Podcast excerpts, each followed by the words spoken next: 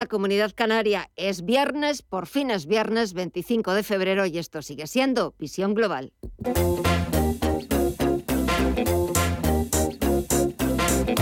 Esto es Visión Global con Gema González.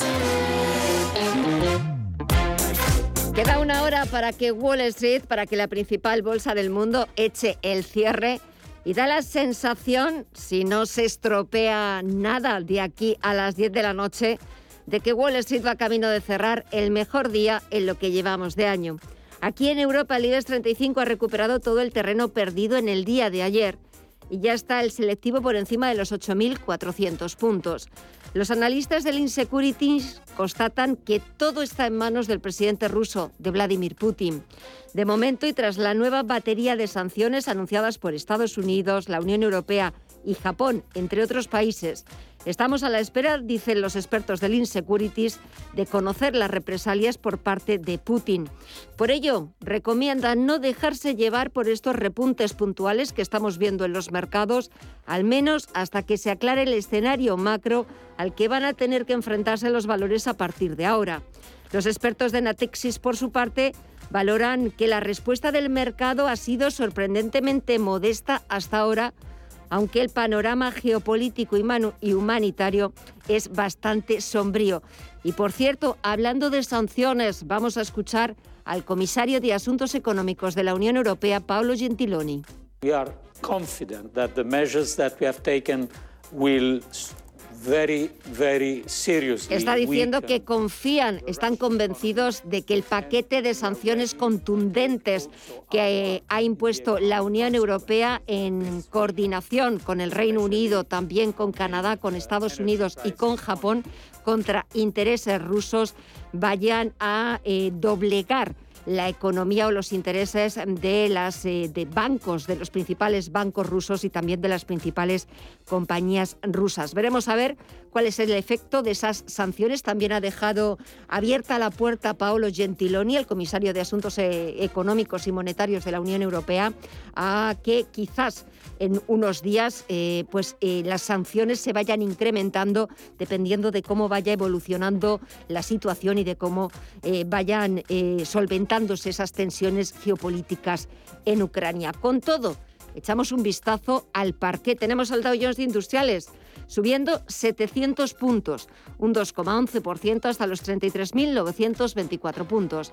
El SP500 repunta un 1,7% en los 4.360 puntos y el Nasdaq Composite sube casi un 1% hasta los 13.603 puntos.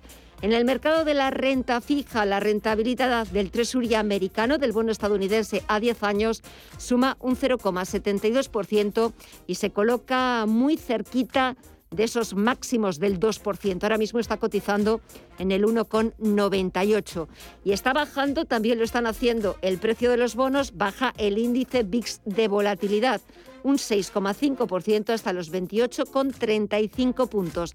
Y en el resto de bolsas latinoamericanas, ¿qué ha pasado en esta última hora, Mirella? Vemos al Melbar de Argentina ahora cotizar con números negativos, a la baja casi un 0,5%. El Bovespa en Brasil continúa con números positivos en verde.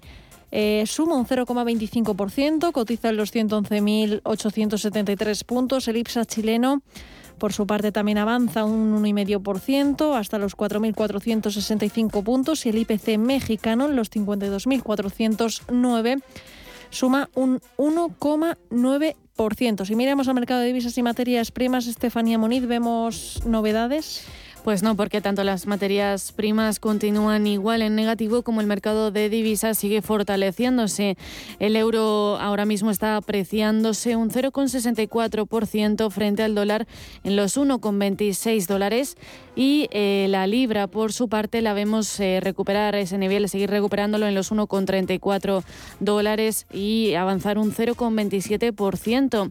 En el mercado de las materias primas, eh, un mercado clave entre el conflicto entre Rusia Rusia y Ucrania, el petróleo hoy gira a la baja. El barril de Bren lo vemos corregir un 0,9% en los 94,56 dólares y el West Texas de referencia en Estados Unidos lo vemos rebajar un 1% en los 91,86 dólares. El oro, por su parte, hace lo mismo porque ahora mismo está ahondando una caída del 1,7%, eh, perdiendo el nivel de los 1.900 dólares la onza en los 1.893 dólares la onza. Y en el mercado de las criptomonedas, ¿qué vemos con respecto a hace una hora, Mireya? Siguen las subidas, aunque ahora más moderadas. Un 3,8 es lo que se anota Bitcoin hasta los 38.683 dólares. En los 2.675 está operando Ethereum con una suma del 3%. El Ripple se anota un 6,18 hasta los 0,73 dólares. Cardano avanza un 2,5.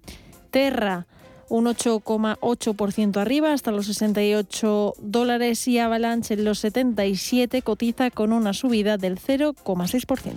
Así están eh, los principales activos, así está la negociación. Falta menos de una hora para que Wall Street eche el cierre. De momento continúan las subidas, fuertes subidas que estamos viendo en, la bolsa norteamericana. De seguir así, Wall Street podría cerrar la mejor sesión en lo que llevamos de año, pero todavía quedan, nada, 54 minutos para ese cierre. Antes actualizamos toda la información, titulares de las 9.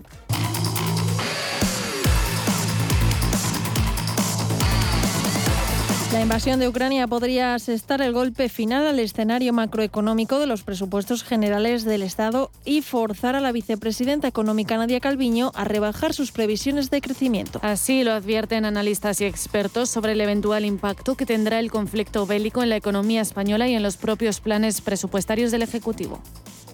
Bueno, es evidente que una situación, una agresión como la que, la que estamos viendo, eh, que condenamos rotundamente, eh, tiene un impacto negativo desde el punto de vista de la incertidumbre y la volatilidad de los mercados. Eh, vamos a ver cómo va evolucionando la situación de las sanciones, también la situación sobre el terreno para poder valorar de forma más completa cuál puede ser el impacto económico, pero en todo caso nosotros vamos a tratar de adoptar las medidas más eficaces para compensar, para apoyar a los sectores más afectados y que no ponga en riesgo la recuperación económica que ya estaba siendo fuerte en nuestro país.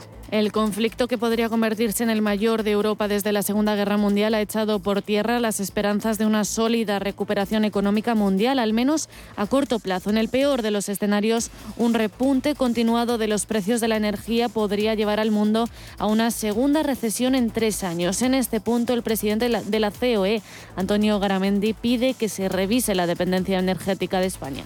En España, eh, y lo digo porque es a nivel nacional, pues parece que tenemos miedo al fracking, pero es que igual resulta que habría que empezar a pensar cuáles son eh, eh, también o por qué no tenemos que tener tanta dependencia energética. Francia no la tiene.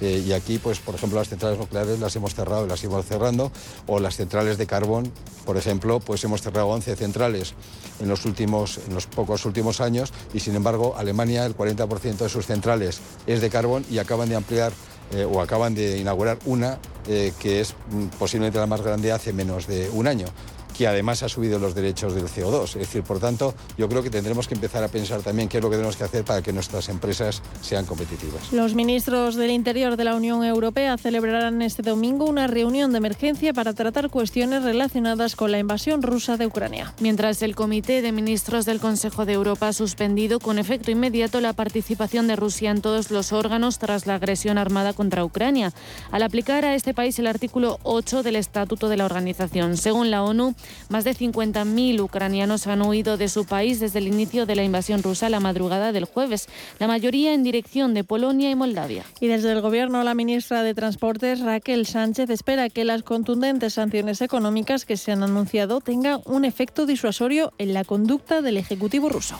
Se han anunciado sanciones económicas que van a ser importantes, contundentes, masivas y que pretendemos que tengan un efecto disuasorio en la conducta del gobierno ruso, pero desde luego estamos, estamos eh, preocupados porque somos solidarios, con, sobre todo en primer lugar con, con Ucrania, pero desde luego también conscientes de que hay que tomar medidas para que el señor Putin cese en esa invasión y además conscientes también de que este conflicto va a tener efectos en la, en la economía, en la economía mundial, en la economía europea y desde luego también en la economía española, ¿no? El incremento de los precios de, de la electricidad que ya veníamos sufriendo, pero que desde luego pues esto también va, va a repercutir. Los sindicatos, entre tanto, piden que las sanciones que se vayan a implementar tengan efecto sobre las oligarquías rusas. El líder de UGT, Pepe Álvarez, recuerda al presidente Putin que los crímenes contra la humanidad están penados por los tribunales internacionales. Y que tarde o temprano los criminales acaban sentándose en el banquillo de los acusados. Atacar, atacar a la población civil, eh, como se está haciendo en Ucrania, entrar en eh, las ciudades sin respetar nada, eh, son agresiones absolutamente insoportables para la humanidad.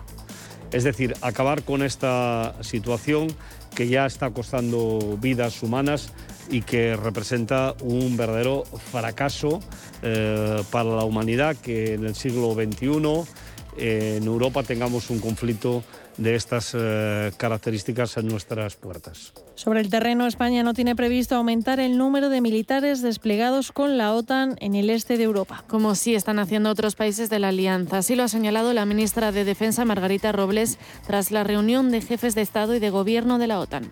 Ni Unión Europea ni OTAN va a seguir consintiendo agresiones y vulneraciones del derecho internacional.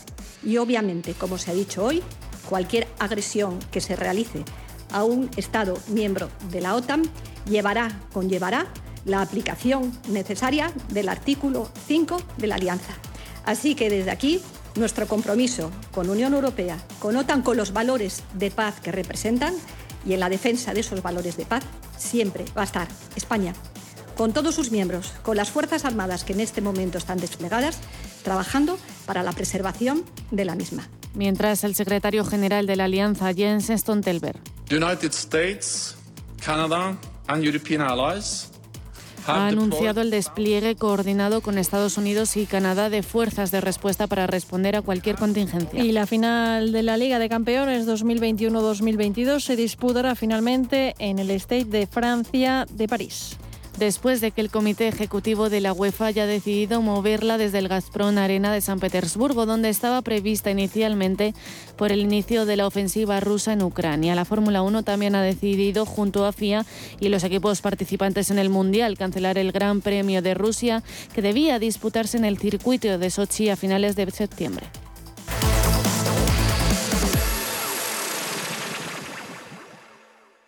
¿Buscas oportunidades de inversión en Estados Unidos? Futuros y opciones sobre el SP500, Dow Jones, Nasdaq 100. Contratos tan populares como los microfuturos oro y plata. Entra en ebroker.es y descubre la nueva zona CME Group. eBroker, el broker español especialista en derivados. Producto financiero que no es sencillo y puede ser difícil de comprender. Si tu pasión es la caza, sueñas con el sonido del río mientras lanzas tu caña o simplemente disfrutas del campo y la naturaleza, este es tu programa. Caza, pesca y naturaleza. Todos los sábados y domingos de 7 a 8 de la mañana en Radio Intereconomía. Coordina Marcos Ruiz.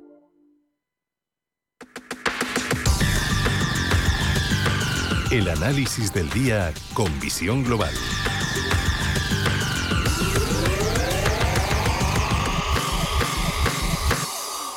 Y saludamos a Pepe Bainat de Bolsas y Futuros. Pepe, muy buenas noches. Hola, buenas noches, ¿qué tal? Bueno, con ganas ya de despedir la semana porque menuda semanita con conflictos eh, políticos internos aquí en España dentro del Partido Popular, que también hemos vivido una semana intensa. Y ya para rematar eh, la guerra, ya para rematar ese conflicto armado, esa invasión de las tropas rusas en Ucrania, que mira que hemos estado hablando de ello en los últimos días, pero nadie podía imaginarse que el presidente ruso llevara adelante sus planes de, expansión, de conquista, o no sé muy bien lo que, lo que pretende el señor Putin. Bueno, nadie no. Estados Unidos ya lo dijo, que, que, iba a invadir. No se lo creía nadie, pero sí que lo, sí que lo dijo. Sí, porque nosotros pensábamos eh, que siempre pues dejamos como esa, esa puerta abierta a la esperanza y de y de pensar que, que, no, que no iba a llegar a tanto. Pero es verdad que Estados Unidos ya lo venía advirtiendo, tienes razón. pero bueno, de, cualquier modo, la verdad es que antes de, bueno, de la de que empezara la guerra ya estaban las cosas muy complicadas, ¿eh? porque bueno, es verdad que, que para qué mm, pues moviliza Rusia tantísimas fuerzas en la frontera de un país si no, si no lo va a atacar, ¿no? La verdad es que no tenía mucho sentido. Eh, quizá lo, lo importante y la lección que nos da esta semana la bolsa es que, al final eh, el pánico es malo, no hay que vender nunca en el pánico y que, y que bueno, y esta semana hemos asistido a una capitulación, que es que cuando la gente estaba que guerra, que no guerra, que tal, y de repente empezó a caer todo con esa violencia, pues hubo gente que decidió vender todas sus acciones y esperarse pensando que esto iba a bajar pues muchísimo más y, se ha encontrado con dos días de rebote y se le ha quedado cara, pues bueno, pues cara de tonto, ¿no? Como se suele decir. Ah. Entonces, al final, la lección que nos da esto es que la bolsa es bolsa, que las que es peor la, incertidumbre que las noticias en sí. O sea, cuando está la incertidumbre de si sí, de si no, es, es peor. Cuando ya ocurre algo, ya sabemos a qué atenernos y que el que vende en pánico normalmente se equivoca. Y es lo que, lo que ha pasado pues ayer mismo en la apertura, ¿no? Caídas violentísimas de, del cuatro y pico por ciento y a partir de ahí, pues bueno, subidas de ayer y hoy subidón. Y, bueno, y a partir de aquí, ¿qué, no? ¿Qué es lo que nos estamos, nos estamos planteando? La verdad es que esta semana ha sido, ha sido una semana de, locura absoluta. He tomado unos, unos datos y, mira, el lunes, por ejemplo, de abrimos abrimos más o menos estables y, empezamos a caer y de máximo a mínimo bajamos un 2,3%. El martes, sin embargo, salimos, salimos bajando, eh, salimos bajando un 2,3% de apertura y de mínimo a máximo subimos un 3,5%. El miércoles lo que hicimos fue salir subiendo y de máximo a mínimo bajamos un 2,30%. Luego el jueves, que fue el día de la guerra, salimos bajando el 4,2% y a partir de ahí del mínimo al máximo subimos un 2,5%. Y hoy hemos salido y del mínimo al máximo subido, hemos subido un 3,6%. O sea, locura todos los días mínimo el 2 y pico por ciento de movimiento a la alza a la baja. Pero al final de la semana hemos bajado un 1,2. O sea, fíjate lo que son las cosas, ¿no? Hablamos de movimientos súper fuertes y al final de la semana casi nos hemos quedado igual.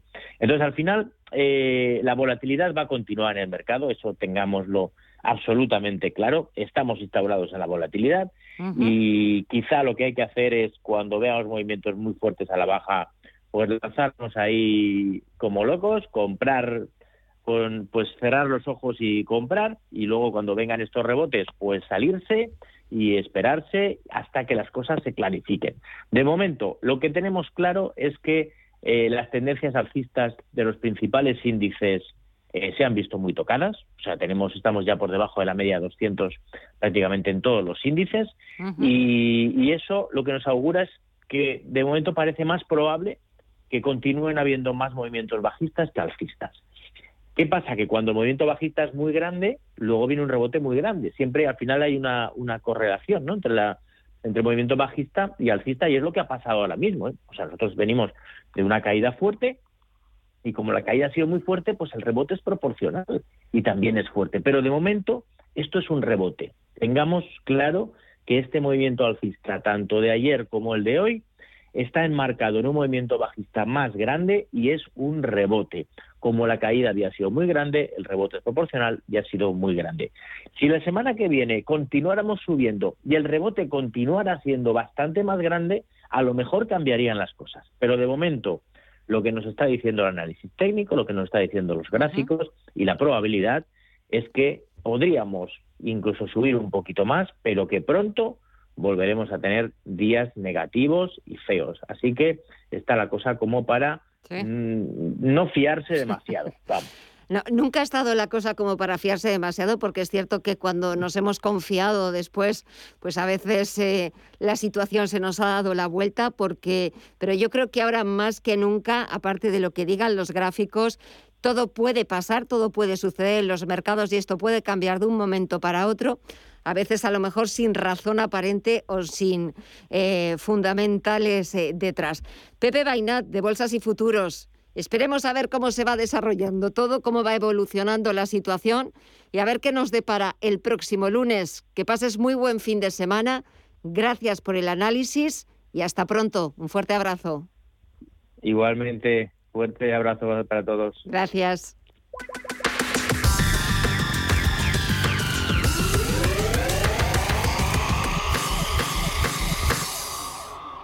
En 1954 nací yo, mi menda, Antonio Resines.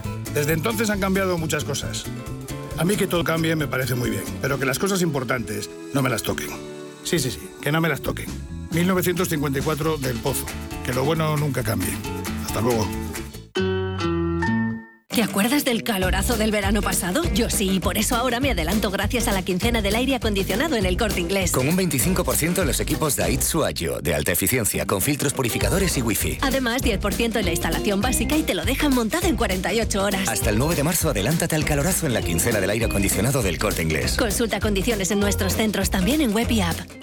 Entre tú y yo está el buen humor, la motivación y los mejores invitados. Y aún así, queda espacio para la salud. Paula Pérez Salazar y su ejército pacífico de colaboradores están listos para alegrarte el fin de semana. Recuerda que tu cita con ellos es ahora el sábado a las 8 de la mañana. Entre tú y yo, con Paula Pérez Salazar. Visión global. Los mercados. Bontobel Asset Management patrocina este espacio. Y de vuelta a las principales eh, bolsas europeas tras el varapalo de ayer jueves, hoy tocaba rebotar y así lo han hecho los parques del viejo continente. En el caso de la bolsa española, el IBEX 35, Mirella firma su mejor sesión en 15 meses, pero en la semana, si hacemos un balance, ¿cómo se ha comportado?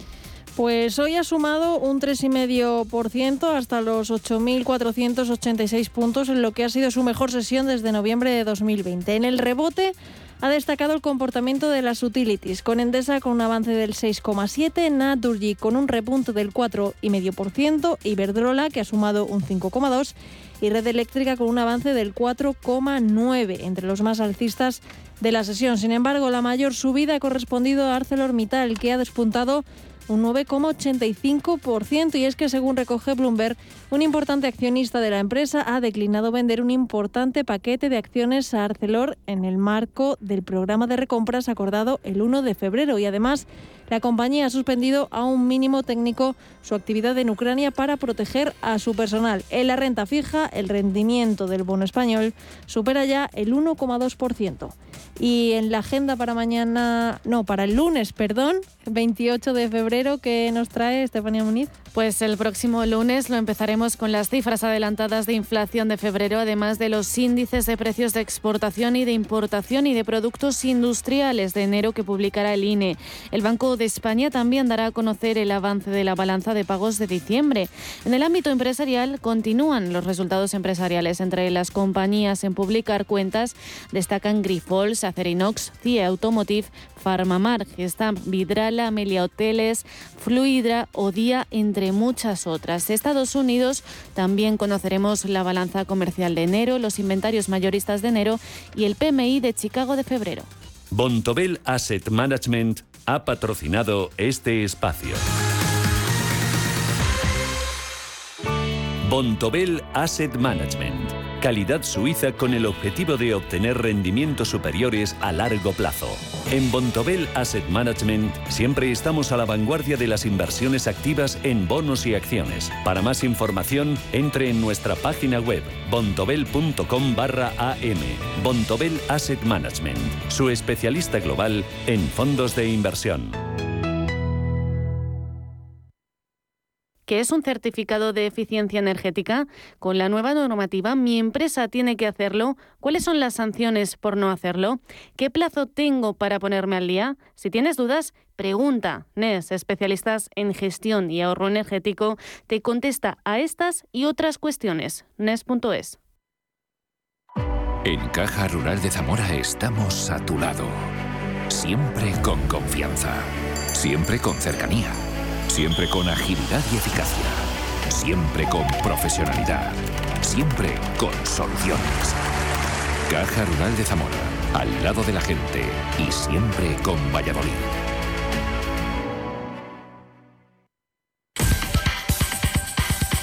En Visión Global, las noticias empresariales. Santander anuncia un dividendo de 5,15 céntimos pagadero a partir del 2 de mayo y más recompras de acciones por valor de 865 millones de euros. En el cuarto trimestre de 2021, Santander pagó un primer dividendo en efectivo a cuenta de 2021 de 4,85 céntimos de euro y completó una recompra de acciones por valor de 841 millones de euros. El último día de negociación de la acción con derecho al cobro del próximo dividendo sería el 27 de abril y se someterá a votación de la Junta una autorización al Consejo para reducir el capital social en circulación del grupo hasta un 10% mediante la compra y posterior amortización de acciones. ACS nombrará CEO en la próxima Junta, subirá el dividendo y quiere el 20% de Hot Chip en Avertis. El favorito para ocupar el cargo ejecutivo junto a Florentino Pérez es el CEO de CIMIC, Juan Santamaría. La creación de nuevo de esta figura responde a la reestructuración organizativa de la compañía tras la venta del área de servicios industriales a Vinci.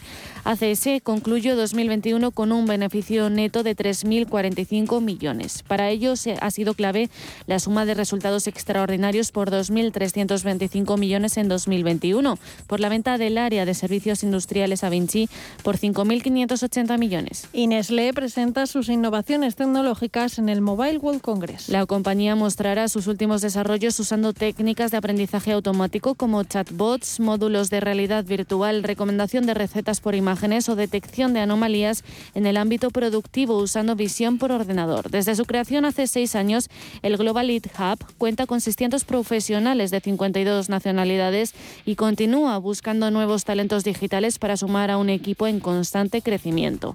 En estos momentos, una treintena de vacantes siguen abiertas en áreas de marketing digital, e-commerce, ciberseguridad o data, entre otras.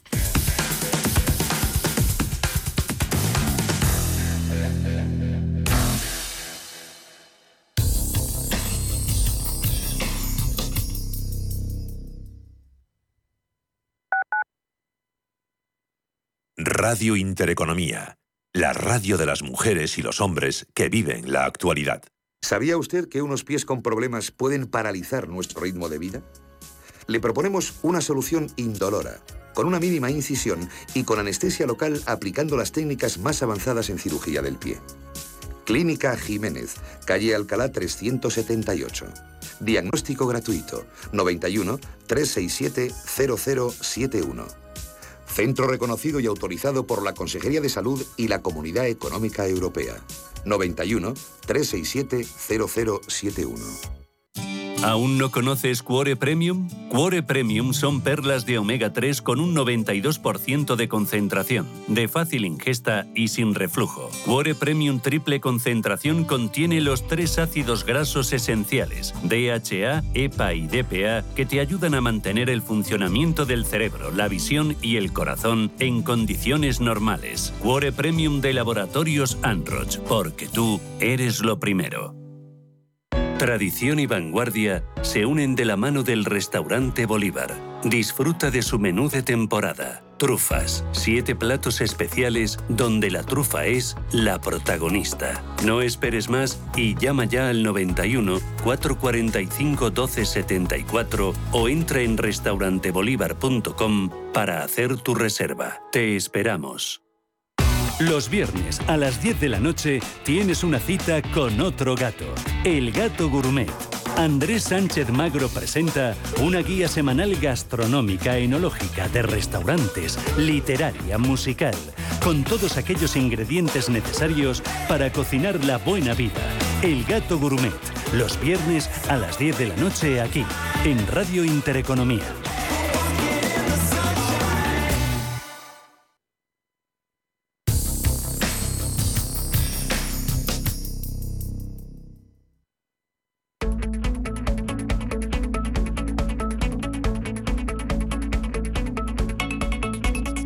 En Visión Global, Agenda Cultural. Último fin de semana de febrero y vamos a ver cómo lo amenizamos con los mejores planes para hacer, empezando por las carteleras.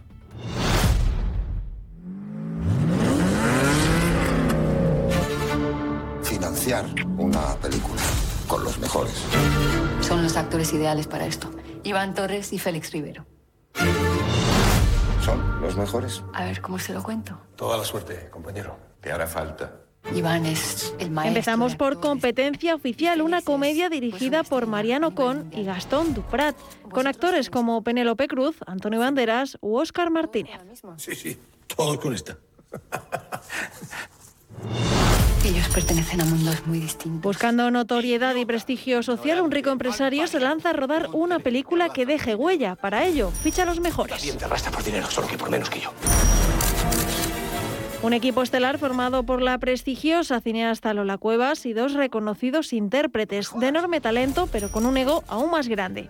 El actor de Hollywood Félix Rivero y el actor radical de teatro Iván Torres. Ambos son leyendas, pero tienen rencillas del pasado que solucionar. Una cosa.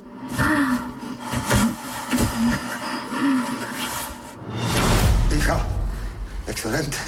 A través de una serie de pruebas cada vez más peculiares propuestas por Lola, Félix e Iván deben enfrentarse no solo entre sí, sino también con sus propios legados. ¿Nunca ha trabajado con presos? Bueno, eran jóvenes que habían hecho alguna tontería. Ah, de acuerdo. Pero no es lo mismo.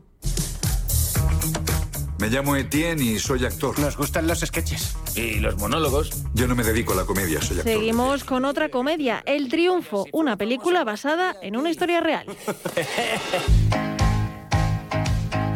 El mayor dramaturgo del siglo XX. ¿De qué va la obra? De dos tipos que están en la mierda y que esperan... Pese a estar en el paro con frecuencia, Etienne es un entrañable actor que dirige un taller de teatro en un centro penitenciario. Allí consigue reunir a un pintoresco grupo de internos para representar la obra Esperando a Godot, de Samuel Beckett. Representarán a todos los demás, se convertirán en embajadores. Pero no son actores ni tú director. Dame seis meses y lo conseguiré. Desde su. Tras obtener la autorización para realizar una gira fuera de la cárcel con su insólito reparto, Etienne descubre que tiene una oportunidad para prosperar. Señor Carboni, esto no es un teatro, es una cárcel con delincuentes, con criminales. No, no, no. Cada actuación se convierte en todo un éxito y poco a poco la relación entre la compañía y el director cada vez se hace más fuerte. Sin embargo, llega el momento de la última función en París, pero ¿será de verdad la despedida? Durante miles de años, el vínculo entre mis hijos y yo fue perfecto. Y acabamos con una peli para los más peques, Aimbo, la guerrera del Amazonas. Amazonas. Pero una niña tiene el poder de cambiar hasta el En la estela de Moana y Frozen, Aimbo es el viaje épico de una joven heroína y sus guías espirituales. Dilo, un armadillo pequeño divertido, y Vaca, un tapir de gran tamaño. Aimbo, eres una persona muy especial. Los espíritus te llaman. Todos ellos se embarcan en una búsqueda para salvar su hogar, situado en la espectacular selva amazónica. Debe ser fuerte. Hay que detenerlos. Salvar Gandama. Un viaje lleno de aventuras y donde Aimbo demostrará de lo que es capaz. Me pongo a escribir como la primera vez y solo pienso en tu nombre.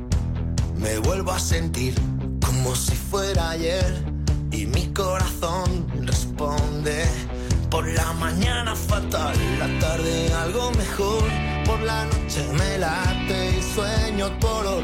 Y acabamos con estreno musical de Estopa y Fito y Fitipaldis, camiseta de rock and roll. Camiseta de rock and roll.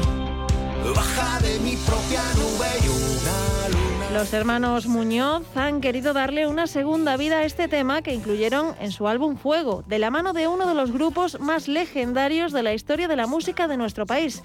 Con el estilo que caracteriza a ambos artistas, nos regalan un tema cargado de rock español. Sin verte reflejada en mi espejo, pero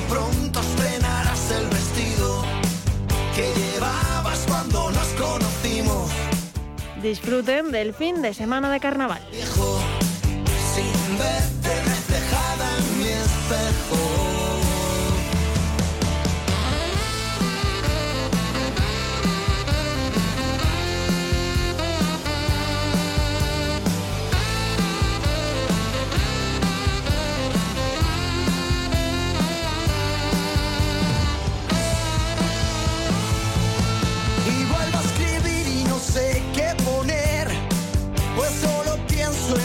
outside of bed.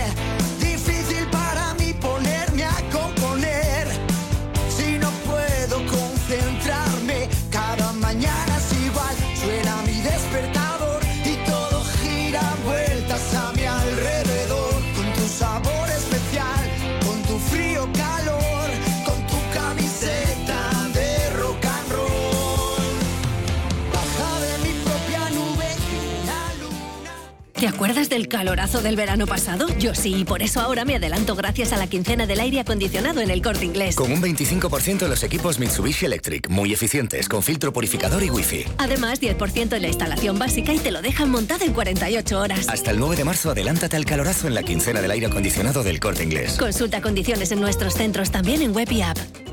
Este año, con motivo del 39 aniversario del Estatuto de Autonomía, descubre las Cortes de Castilla y León desde casa. Disfruta de una visita virtual al hemiciclo, desde tu ordenador o móvil, con el máximo detalle, en compañía de tus familiares o amigos, a la hora que quieras y desde donde quieras. Visita www.ccyl.es y descubre cómo. Cortes, de, Castilla, y León.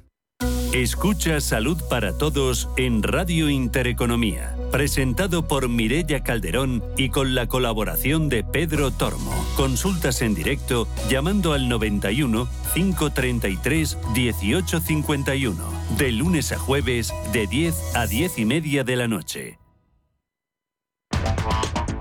En Visión Global, la tertulia de los negocios.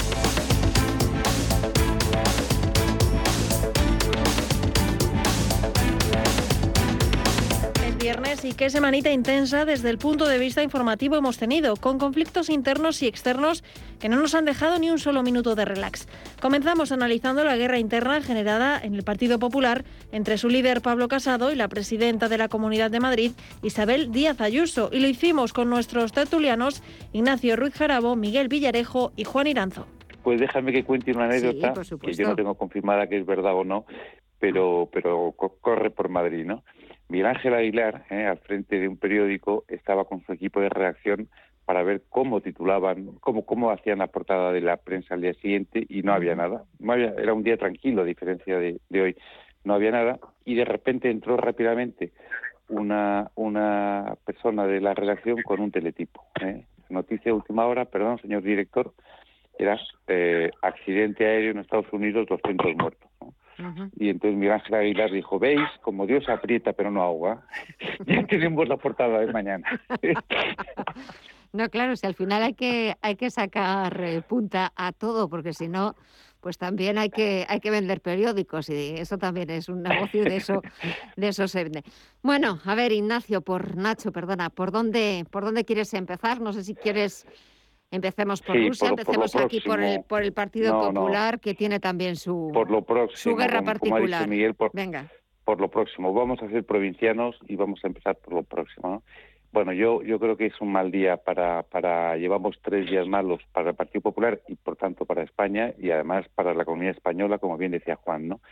Pero, pero las noticias de las últimas 20 minutos o 30 minutos, ¿no?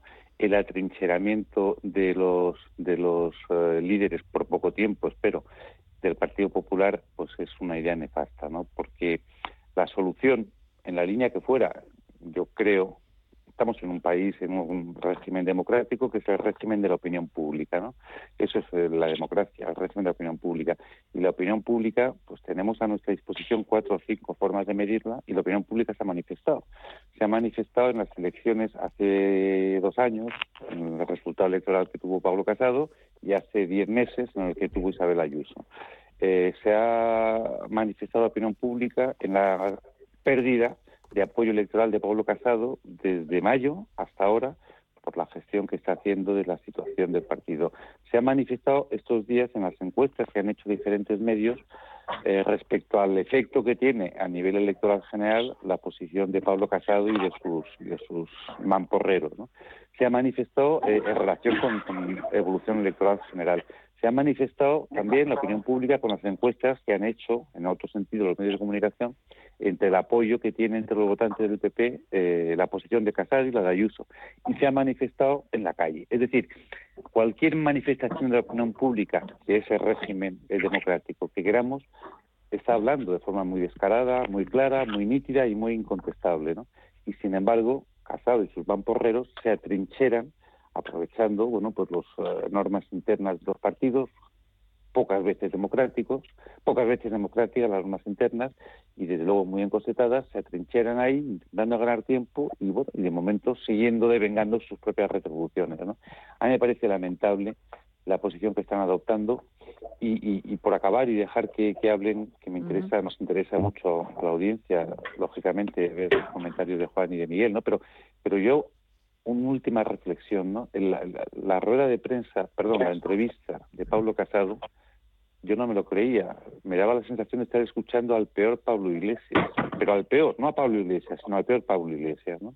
Empezando por, por aquella referencia a los 700 muertos que había cada día en Madrid en aquellos días, para acusar con absoluta falta de base y de fundamento y de basamento a Isabel Ayuso de, de, una supuesta corrección, eh, perdón, corrupción absolutamente creada artificialmente por él y por su camarilla, eh, para acabar efectivamente eh, generando 14.000 eh, pretendidas dudas sobre la honorabilidad de una gestión que ha sido evaluada, aparte de que era una gestión en situación de urgencia y que se hicieron cosas como se han hecho en todas las comunidades autónomas y también en el gobierno de la nación, pero que además ha sido ya fiscalizada no ya por los controles internos del gobierno autonómico, sino por la propia Cámara de Cuentas, el órgano de fiscalizador supremo que hay en la Comunidad de Madrid.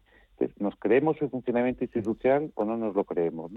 Y claro, que quien no se lo crea y haya sembrado de forma infundada unas dudas, eh, traicionando a la ética, traicionando a la moral, traicionando a sus compañeros de partido, haya sido el propio presidente nacional de un partido, a mí me parece que es eh, saltar absolutamente, absolutamente cualquier barrera ya de moral pública, colectiva y personal y privada.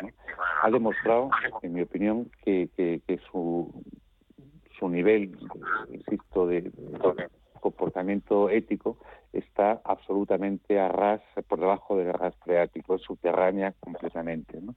Y claro que un hombre así, eh, encima se atrinchene dañando la posible salida de una crisis rápida y eficaz de un partido que es fundamental para España, por ser el primer partido de la oposición y, como bien decía Juan, por ser la principal opción que hay para que la economía española se gestione de forma eficiente, pues me parece un daño tremendo, insisto, a su partido y lo que más me importa a mí como español, a España. A ver, Miguel. Bueno, yo en, líneas generales eh, coincido con, Ignacio. Él conoce mejor eh, la, situación eh, del, Partido Popular que yo, que yo lo veo esto siempre desde la barrera y además siempre como, como haciendo desde la información económica. A mí me parece que es muy difícil que de esta situación se salga sin un, sin un congreso extraordinario que, renueve completamente el liderazgo. Mm, Pablo Casado me parece que, por cómo ha gestionado toda esta crisis ha quedado marcado, pero lo peor de todo es que incluso aunque llevara razón en, política no dependes tanto de lo que de lo que eres o de lo que haces, sino de lo que parece que eres y de lo que parece que haces. Y entonces está claro que, que el, liderazgo, vamos, que los votantes esto no lo consideran un, político con capacidad para hacer frente a Sánchez. Los sondeos, mm, estábamos comentando esta tarde con, otro grupo de colegas, el, PP esto había tenido una, una recuperación pero había sido sobre todo del el efecto Ayuso. Una vez que ese efecto Ayuso se pasa, pues nuevamente ha empezado a caer y bueno, a partir de, de la, de la esperpéntica sesión de la reforma laboral eh, eh, inició una barrena verdaderamente inquietante. Dicho esto, eh, mm, Ayuso no me parece que haya dado todas las explicaciones que hay que dar. por supuesto que, que, efectivamente hay controles, este tema mm, da la impresión de que va a judicializarse y, bueno, pues veremos qué es lo que tiene que decir la Fiscalía Anticorrupción de, de, la, de, la, de la concesión a una empresa mm, con una constitución que da la impresión de que es una tapadera, esto para ver qué hay detrás de todo esto y, a mí me encantaría que, que Ayuso quedara limpia de polvo y paja, pero es importante que todo esto se aclare con, las debidas garantías.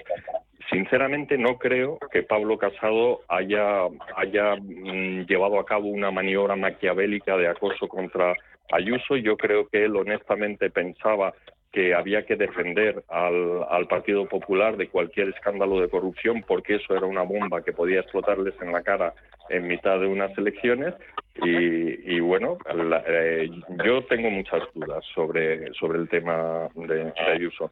Entonces, parece que la solución ahora va a ser convocar un, un Congreso Nacional y, y Pablo Casado mm, no solo se, se, resiste a, ofrecer la cabeza de Teodoro, sino García Egea, sino que sencillamente va a presentarse él con frente a, a Feijó por la por el liderazgo del partido.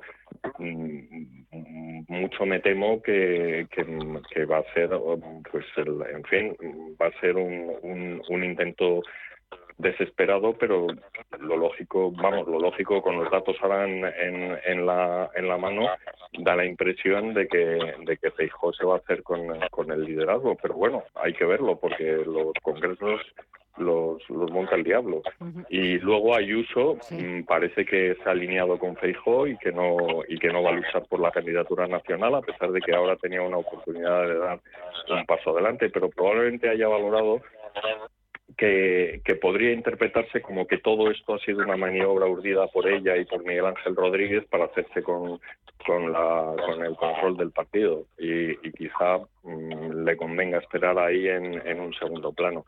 Ella insiste en que lo que le interesa es la Comunidad de Madrid. Bueno, pues mm, vamos a ver. Eso es lo que le decía continuamente a, Pablo Casado, pero Pablo Casado parece que no, que no se fiaba. Pero bueno, yo creo que sobre esto el, es, es muy importante que haya la máxima claridad. Mi impresión es que es que aquí los grandes perjudicados ha, sido el gran perjudicado ha sido el Partido Popular. Los grandes beneficiarios han sido Sánchez y, Vox y, un panorama dominado por el que, tienes dos alternativas o votar a a Vox o, o, seguir con Sánchez, pues en fin, no es probablemente lo más halagüeño para, para este país.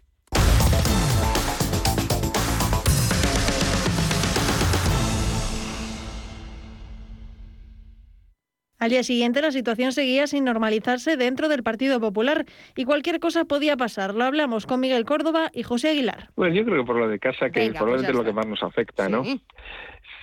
Sí, eh, vamos a ver, yo, yo, o sea, eh, estamos asistiendo a un festival de torpezas realmente sorprendente. Eh, bueno, ya siempre hemos dicho, bueno, lo dijo Francia Aguirre, ¿no? Hace ya bastantes meses o, incluso dos años, que el, tema ese de los niñatos. Yo, yo son gente sin experiencia y la verdad es que yo, yo no sé cómo Casado se ha metido en este berenjenal, de verdad, o sea, es de tontos.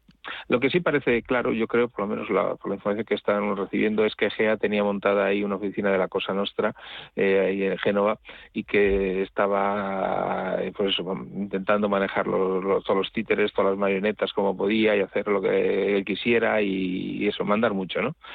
Eh, y bueno, pues eso al final ha estallado. Yo creo que, que va a salir todo el mundo herido, ¿eh? O sea, yo confío en que Feijó al final acepte el tema por, por el bien del país, ¿eh? porque un partido eh, conservador de centro derecha tiene que tener un país es fundamental para el, funcionamiento del Estado. Entonces, eh, espero que Feijó acepte el, reto y que, ponga un equipo de gente que pues que tenga unas cuantas neuronas más y ya está. Yo creo, bueno, que Egea está amortizado, aunque estén ahí en el búnker intentando resistir. Y de todas formas, en la televisión no sale, pero en la prensa digital sí que veo que Egea ha dimitido, es lo que lo que ponen, pero ya no sé si si los periódicos, El País o Confidencial, que son los que han dicho que ha dimitido, eh, está cierto sobre la televisión, que no dice nada. No, fíjate, Perdona que te interrumpa, Miguel, te adelanto. Eh, va a salir Teodoro García Gea en televisión esta noche, diez y media de la noche, en la sexta, eh, con Ana Pastor. En la sexta. En la sexta. Bueno, sí, sí, sí, sí. Pues, Yo creo que así nos hemos pues, quedado todos. Pues, pues eh, precisamente en la sexta y con esa periodista no, no lo va a tener fácil. Hay, hay, hay que reconocerle que tiene valor, ¿eh? sí, sí, sí. Entonces, eh, bueno, yo, yo lo que creo es que esto tiene que pasar. Eh, el congreso, un congreso extraordinario va a tardar cinco semanas, porque lo convocarían el martes y, aunque sea por trámite de urgencia, es un mes más. Entonces, durante esas cinco semanas tienen que negociarse el tema de Mañueco en Castilla León y, bueno, yo ya no sé si Mañueco es un, títere de, Casado o no, o, si va a ir por libre o qué va a pasar con Vox, porque yo creo que ahora mismo Vox debe estar frotándose las manos. Así que, bueno, son las impresiones que tengo. Yo creo que, que, el Partido Popular necesita una refundación y, bueno, y vamos a ver cómo lo hacen. A ver, José, ¿qué te parece a ti todo esto? A mí me parece que la crisis del PP está sobre, absolutamente sobrevalorada. Es una cuestión que obviamente genera un gran ruido mediático que capta la atención de la opinión pública durante unas semanas, pero no es una cuestión de personas. Al final hay, que, hay, que, notar también que la crisis eh, se ha provocado de manera además bastante hábil y bastante interesada justo después de unas elecciones, las de Castilla y León, ya bastante distancia de las siguientes. Por lo tanto, con tiempo de sobra para que eh, el partido pues, se reconstituya de alguna manera. Eh, es cierto que en los partidos políticos el aparato juega un rol, un papel muy importante, tiene un gran poder, pero eh, no olvidemos que al final los partidos son el apoyo y el soporte de unas bases. Y en España, pues efectivamente, sociológicamente hay un porcentaje de la población considerable, de un cierto peso, que pues de centro derecha o de derecha, que va a apoyar al partido, pues yo diría que casi independientemente eh, de, cuál sea el liderazgo que haya en cada momento. Y entonces, al final, el problema del PP, al final, ¿qué eso pasará? Pues las personas cambiarán y básicamente, pues eh, el partido que representa a ese porcentaje de la población española, de los eh, de los votantes, pues seguirá actuando pues bajo otro bajo otro liderazgo y con lo cual pues al final no será un cambio de personas pero no tanto un cambio de base social que seguirá siendo básicamente la misma. El problema del PP no es un problema de personas, es un problema de proyecto y de reposicionamiento en un espectro ideológico que antes dominaba casi en exclusiva eh, pues prácticamente todo lo que estaba a la derecha del Partido Socialista, pues era un terreno, eh, digamos, eh, en el que el Partido Popular se movía con bastante soltura y ahora simplemente pues tiene que reposicionarse pues cuando hay un perímetro diferente, ¿no? Cuando pues por, a su derecha surge una formación pues que en auge, que ya va captando, digamos, más apoyos populares y es un poco el problema del PP, cómo se reubica en ese nuevo escenario distinto al que ha tenido, digamos, durante las dos primeras décadas de nuestra democracia. Y bueno, pues al final esto pues generará ruido. Dentro de poco, pues bueno, seguirá habiendo un poquito de ruido cuando se convoque el Congreso extraordinario, pues la elección del nuevo líder y luego pues volveremos un poquito a lo de siempre. O sea que yo creo que al final las personas pasan y la, y la estructura un poco sociológica del país pues permanece. y, yo creo que que bueno, al final, pues eso, por eso no, no, me parece una cuestión, es una cuestión de una cierta importancia, pero que no va a suponer un cambio drástico en el mapa político del país ni, ni en las posibilidades de alternancia política. Es cierto que eh, Pablo Casado, yo creo que ni, ni puede creerse en la situación en la que ahora mismo está, está metido sin el apoyo de prácticamente ninguno de los varones eh, del Partido Popular, eh, con su número dos, su mano derecha, presentando la dimisión. Ya también eh, este martes se hablaba de que habían cambiado a Teodoro García Gea para que mañana no fuera a la sesión de control al Gobierno y también el Grupo Popular en el Congreso estaba de alguna forma pidiendo a Pablo Casado que mañana no fuera a la sesión de control. Una semana, de aquí una semana, esa convocatoria de la Junta Directiva Nacional, ya eh, la convocatoria de un Congreso Extraordinario es sí o sí. Pero Miguel, Pablo Casado, de aquí una semana, si hemos visto lo que ha pasado en unos días, ¿qué puede pasar de aquí una semana? Pues eh, no lo sé, porque también según noticias de prensa, Nara ha intentado mediar eh, con él y él pues estaba intransigente y Nara ha tirado la toalla. Es decir, mm, yo creo que, le faltan esbores y que, no se ha dado cuenta. O sea, yo el, la entrevista que tuvo el viernes pasado con Carlos Herrera en la COPE eh, es, de, niño pequeño. O sea, yo de verdad que no no no, no puedo comer. tú imagínate si una persona como Casado eh, gobernara España, la, que nos podía pasar. Es decir, no tiene sentido. Le faltan esbores. salió ahí porque estaban pegando Soraya y Cospedal y al final, ah, pues este, y al final va a ser en Manchados, así de claro. Entonces, yo creo que lo lógico es que se retirara. Eh, otra cosa es que, bueno, todos sabemos que ni él ni Egea eh, se les conoce ninguna actividad nunca en ningún sitio. Y claro, con 40 años, eh, bueno, pues no sé, algo que sean de familia rica, a ver cómo rehacen sus vidas. Porque esa es una de las cosas que muchas veces es, no tenemos en cuenta, pero es importante de cara a, los temas de, de mantenerse en el poder. Yo creo que está tocado, no hundido. Eh, y en ese Congreso extraordinario yo creo que por aclamación va a salir Feijó, porque además es que es increíble que muchos de los cargos que él había nombrado todos le han dado la espalda, entonces es que no tiene a nadie ya. Entonces, eh, eh, eh, bueno, mm, en una situación como esa, yo por lo menos, en una situación como esta, limito. Yo es que no sé dónde se quiere agarrar este, este chico. ha dicho esta mañana, oye, yo no he hecho nada malo, así que no tengo por qué irme. De nuevo estamos otra vez con, con las tonterías. Es que no tienes por qué decir nada a nadie. O sea, lo lógico es que estas cosas no se diluciden en los medios y los trapos sucios se, se lavan en casa, cosa que no se ha hecho desde el principio y por eso ha venido toda esta crisis.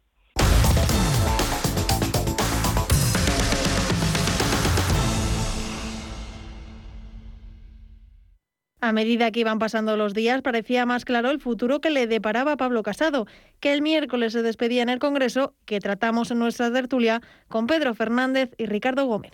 Me recuerda al conclave, al conclave, perdón, de Roma, que solo falta que a las 12 de la noche salga fumata blanca o fumata negra. Mm.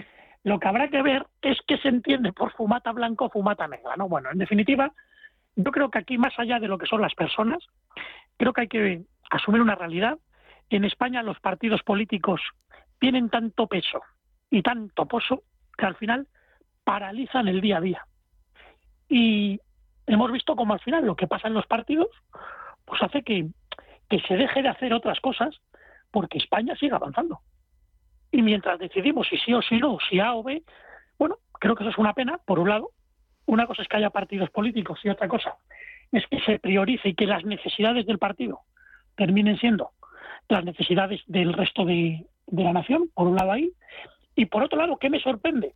Que estuviera la cosa ya tan mal antes y que no se supiera o se supiera más adentro, porque a Destra no parecía que hubiera tanta animadversión con la cúpula directiva todavía actual.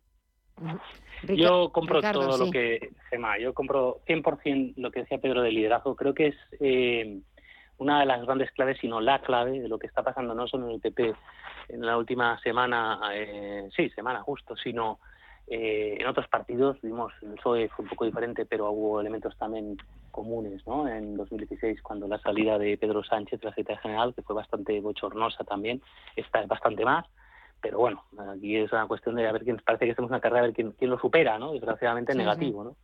Pero sí que es verdad que se nota desde hace muchos años también, efectivamente, en el mundo de la empresa, la universidad, eh, una bajada ¿no? del liderazgo, que no es solo una cuestión de carisma, no es solo una cuestión de, de personalidad, que tiene un elemento, o tiene un, es un elemento, ¿no? obviamente, del, del liderazgo en las personas, sino sobre todo hay una falta de contenido una falta de sentido de lo que se está haciendo y una falta de perspectiva de medio largo plazo. ¿no? Entonces, tan cortoplacismo en los últimos años en todos los sentidos, todos sabemos que viene de por la sociología, por la digitalización, por el mundo del siglo XXI, pero al final eso impacta en el liderazgo, pues hace eso, ¿no? que cada vez tengamos líderes eh, que no lo son tanto porque no tienen capacidad de liderar, dado que mm. para liderar, entre otras cosas, hay que mirar lejos hay que ver más allá de lo que ve la mayoría de la gente, porque si no, no puedes liderarla, ¿no? Y, tienes que también tener más capacidad de temple, capacidad de, aguante, capacidad de encaje, ¿no? Yo creo que a Pablo Casado mi sensación es que le ha faltado bastante capacidad de encaje, de flexibilidad y de, y de capacidad de, también de entender los momentos y de, y de a partir de las derrotas electorales del 19 de abril y de noviembre eh, haber sabido mantener más el rumbo y no haber empezado a, a mover el barco hacia un lado y hacia otro.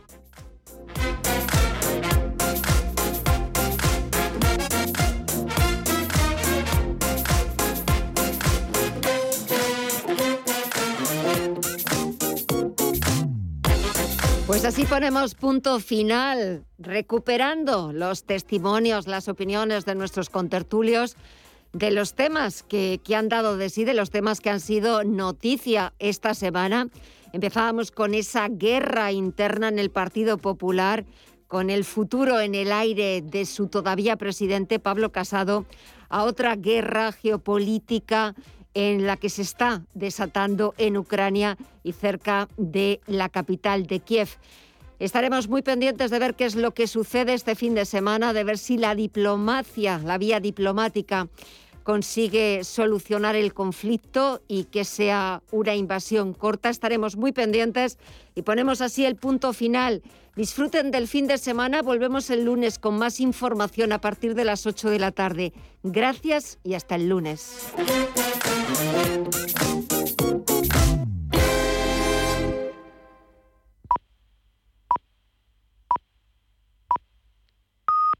Son las